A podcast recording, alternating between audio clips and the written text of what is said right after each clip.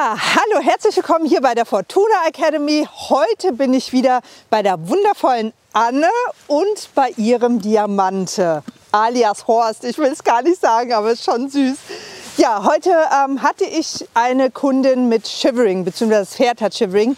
Deswegen möchte ich euch ganz kurz ähm, zwei, drei kleine Tipps geben. Pferde, die Shivering haben.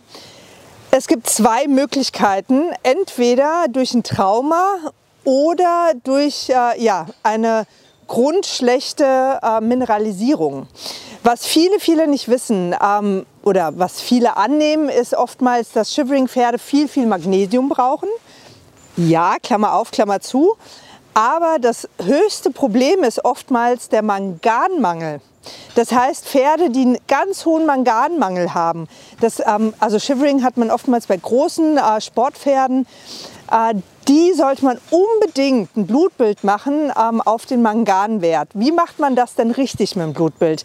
Ganz häufig höre ich, ja, der Tierarzt kommt mit Blut und äh, dann habe ich die Werte und eigentlich ist alles toll.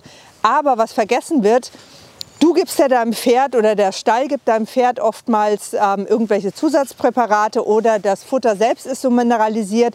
Das heißt, das Pferd wird fünf Tage auf komplett Mineraldiät äh, gesetzt. Ja? Also wenn du ein Futtermittel hast, was ein Müsli ist oder zugesetzt ist mit irgendwelchen Mineralien oder ein Zusatzfuttermittel hast, was mineral, äh, ja, mineralreich ist, fünf bis sieben Tage weglassen dann nur Heu oder maximal Hafer füttern, je nachdem, ob du, ob du Hafer sowieso schon in deinem äh, ja, Kontextfütterungsplan drin hast. Und dann ein Blutbild ziehen. Und wenn du dann das Blutbild hast, kannst du äh, schon mal in Erwägung ziehen, ob da äh, der Mineralhaushalt in Ordnung ist oder nicht. Und wirklich speziell dem Tierarzt sagen, auf Mangan ähm, prüfen lassen. Also auch dem Labor das dann weitergeben, weil da äh, der, ja, äh, die Umsetzung noch mal eine andere ist, beziehungsweise der Augenmerk dann noch mal ein anderer ist. Und am besten dann noch mal so, ja, ich sag immer drei Wochen später noch mal ein Blutbild ziehen, also mit dem gleichen Prozess, um da wirklich sicher zu gehen, dass da kein Manganmangel vorherrscht. Natürlich hat man dann das Thema Traumata und so weiter, wie man dann auch in, in den Therapiebereich reingeht, um Shivering gut zu unterstützen. Es gibt sogar Pferde, die äh, aufgrund der guten Mineralisierung, also mit Mangan, mit Magnesium, mit diversen anderen Substanzen, die vielleicht dann auch fehlen, ähm, auf einmal wieder ja, ganz normal sind, ganz normal laufen. Und die, die ein Traumata haben, also über eine Ataxie und so weiter, da sprechen wir dann über Therapiemöglichkeiten, den Physiobereich dann mit einfließen von Magnetfelddecke, von äh, ja, Elektroimpulsen, Akupunktur, äh, also wenn man so ein Wassergym hat, dann auch sowas.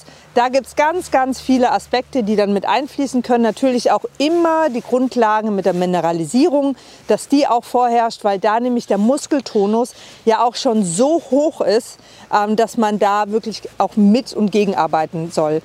Äh, Pferde mit Shivering werden auch noch oftmals geritten. Das heißt, was wirklich explizit wichtig ist, da auch zu schauen, dass man einen passenden Sattel hat, ähm, und natürlich auch das andere Equipment alles passt, damit möglichst nicht zusätzliche Verspannungen oder Schmerzen vorherrschen. Wenn du mehr über Shivering ähm, ja, wissen möchtest oder ein Pferd hast mit Shivering, schreib mich gerne an. Hier unten die E-Mail-Adresse. Ich freue mich sehr, wenn ich dich und dein Pferd unterstützen kann.